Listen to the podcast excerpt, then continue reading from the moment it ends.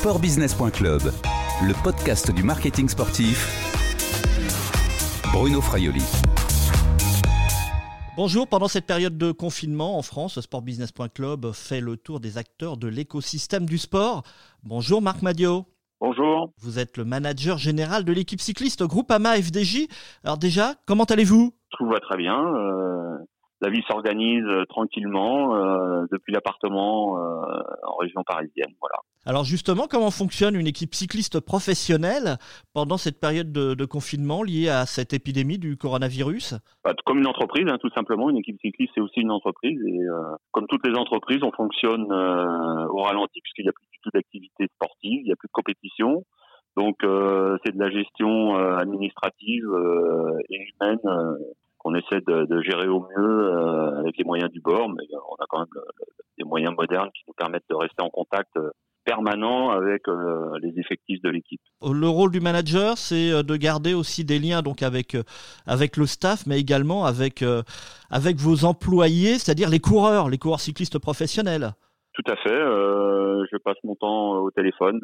Il y a un peu plus d'une semaine, je crois que j'ai battu mon record de temps passé au téléphone en réunion téléphonique ou en, ou en coup de fil. Je me souviens avoir attaqué à 8h30 du matin et avoir terminé à minuit et demi. Donc l'objectif c'est de rester en lien et en contact et de répondre aux interrogations euh, des uns et des autres, que ce soit l'encadrement ou, ou, les coureurs, et aussi les sollicitations euh, médiatiques, et également participer à des réunions euh, qui nous permettent de faire évoluer la situation en fonction de l'état sanitaire et des recommandations et des, et des règles qui nous sont euh, proposées.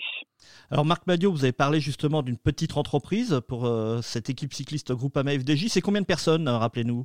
Entre l'équipe World Tour et la Conti, c'est 90 personnes. Et alors aujourd'hui, est-ce qu'il y a des mesures de chômage partiel sur cette équipe Groupama FDJ Nous, on est en train de construire les dossiers pour éventuellement bénéficier, enfin pour, pour pouvoir bénéficier de, de chômage partiel, évidemment, vu qu'il n'y a plus d'activité. Vous avez dit que vous étiez en relation avec euh, vos coureurs euh, quotidiennement, aussi le staff évidemment, mais également vos coureurs. Hein. Je rappelle qu'il y a quand même Thibaut Pinot, Arnaud Desmar hein, dans, dans, votre équipe euh, World Tour.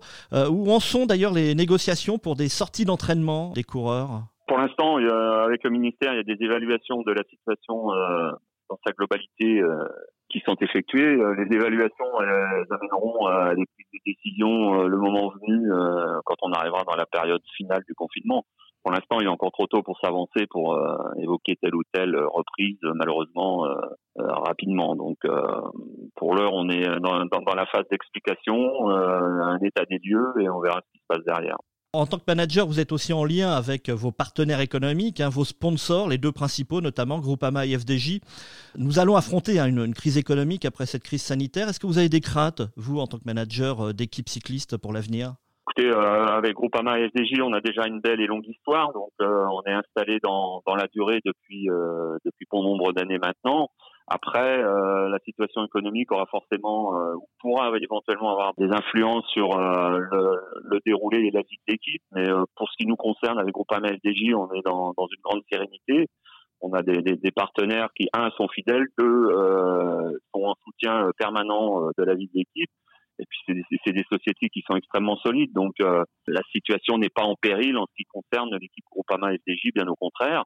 Maintenant, euh, je suis beaucoup plus inquiet sur euh, le devenir et l'évolution de ce qui concerne les autres équipes, mais aussi et surtout et avant tout les organisations de course, parce que certes, on parle beaucoup d'ASO et du Tour de France, mais il y a aussi toute une économie du sport cycliste et, et de l'organisation des courses qui est extrêmement fragile et faible. Et euh, tout cela repose aussi sur euh, de l'associatif et du bénévolat. Donc à partir de là, on comprend aisément que la situation va être extrêmement euh, délicate très rapidement. Donc en tant que président de ligue, mes inquiétudes sont plus à ce niveau-là en termes d'organisation des épreuves françaises autres que, celles d'ASO, également sur le devenir des équipes, qu'elles soient de, première, de deuxième ou de troisième division. On, on voit bien qu'il y a des difficultés qui vont apparaître très rapidement dans le bon fonctionnement et dans la gestion des équipes. Oui, parce que vous êtes hein, donc le président hein, également, le président de la Ligue nationale de, de cyclisme. Alors là, vous l'avez dit hein, justement, euh, les craintes sont réelles sur euh, les équipes de catégorie, on va dire intermédiaire, euh, et même sur les, les, petites courses. Et donc sans course, pas de visibilité pour les marques. C'est un vrai problème. Bah, pas de visibilité, c'est une chose, et encore, encore pire, pas d'activité. Donc, c'est pas d'activité, disparition C'est très simple. À partir du moment où il n'y a plus d'activité, euh, c'est comme toute entreprise, il n'y a plus d'activité, l'entreprise disparaît. Ben, nous, on est sur le même schéma et sur les mêmes règles de fonctionnement en ce qui concerne les équipes cyclistes professionnelles. Hein. Dans d'autres sports, il y a, y, y a, une organisation du sport qui est différente. Il y a des championnats, il y a des coupes, etc., etc., mais c'est régi par les fédérations. Nous, on fonctionne sur un mode différent. Certes, il y a une fédération, certes, il y a une ligue, mais les organisateurs euh, ne sont ni la ligue ni la fédération. Les organisateurs sont des euh, soit des privés comme euh, ASO, soit des, des, associations comme bon nombre de courses en France. Donc, il est bien évident qu'on est devant une autre difficulté. Est-ce qu'il faudrait, selon vous, revoir le modèle économique du cyclisme professionnel? Bah, revoir le modèle économique, ça me paraît extrêmement compliqué parce que faut être en capacité de pouvoir organiser et d'avoir les moyens d'organiser. Donc, ça me semble difficile. On, a été construit sur un siècle d'histoire qui, qui, partait euh, au point de départ. Les courses cyclistes ont été organisées par des journaux pour remplir les pages euh, de, de ces mêmes journaux. Et euh, donc les, les, les, journaux étaient propriétaires des événements. Là-dessus était venue se greffer une fédération qui a réglé et régenté l'organisation de ces courses et, et régenté l'évolution du peloton. Mais euh, le point de départ, par exemple, le Tour de France n'appartient pas à la fédération ou à la Ligue. Le Tour de France appartient à une société privée qui s'appelle ASO. Donc vous voyez, on est devant des, des, des particularités. Alors vous en avez parlé tout à l'heure euh, du Tour de France. À ce jour, euh, à l'heure où on se parle même, le, le, départ du Tour est toujours prévu à Nice le, le, samedi 27 juin. Vous y croyez encore? Alors moi je crois en, en, un départ du Tour de France le 27 juin, beaucoup moins. Il faut être réaliste et objectif, mais euh, je ne désespère pas que le Tour de France puisse, puisse se dérouler euh, de manière normale un peu plus tard dans l'année, entre euh, fin juillet et, et août. Une annulation, c'est pas possible?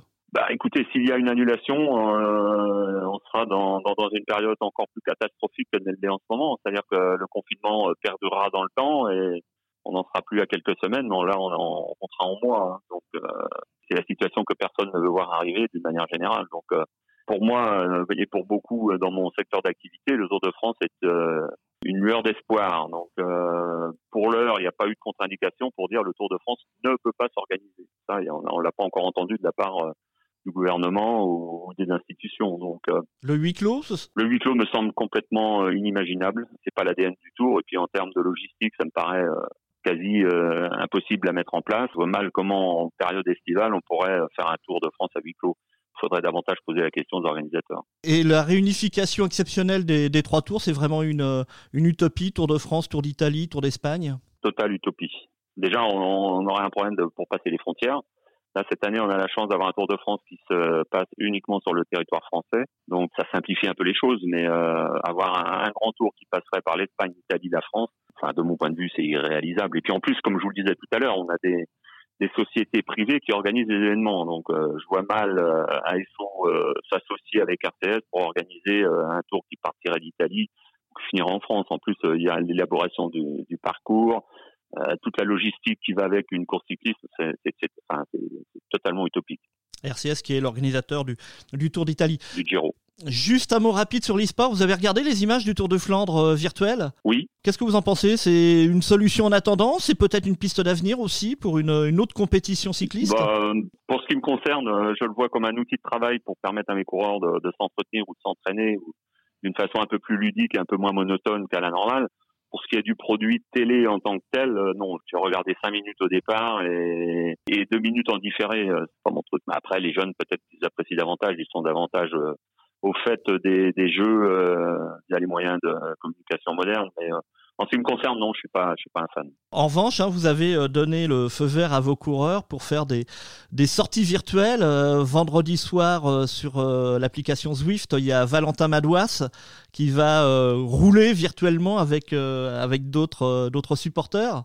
Oui, bah ça c'est bien, c'est ludique, ça, ça permet d'occuper le temps et le terrain, si je puis dire, mais en termes d'avenir et de compétition proprement dite, je, je suis un, je suis pas très fan, et deux, j'y crois pas trop. Mais bon, après, les choses évoluent tellement vite que peut-être que demain, on ne regardera plus que du sport en virtuel. Hein. Alors justement, on va terminer avec une, question beaucoup plus légère. En cette période de confinement, peut-être euh, avez-vous un conseil en, thème, euh, en film de sport? Peut-être un film de vélo? Bah oui, un film de vélo, il y en a un qui est cultissime, hein, c'est le vélo de Dylan Lambert, euh, qui nous replonge dans les années 60. Ça permet de passer un bon moment et de penser à autre chose. Donc euh, on sait qu'en ce moment à la télévision, les, les, les films classiques euh, d'humour et, de rigolade euh, font des grands scores, donc c'est pas un hasard. Et moi, je regarde tous ces, tous ces vieux films que j'ai vus et revus, mais ça fait pas de mal. Merci Marc Madio, prenez soin de vous. Merci, vous aussi, à bientôt. Je rappelle que vous êtes le manager général de l'équipe cycliste Groupama FDJ. Allez, on se revoit très vite sur une course. Cette interview a été enregistrée jeudi 9 avril 2020. Au revoir et à bientôt sur le podcast de sportbusiness.club.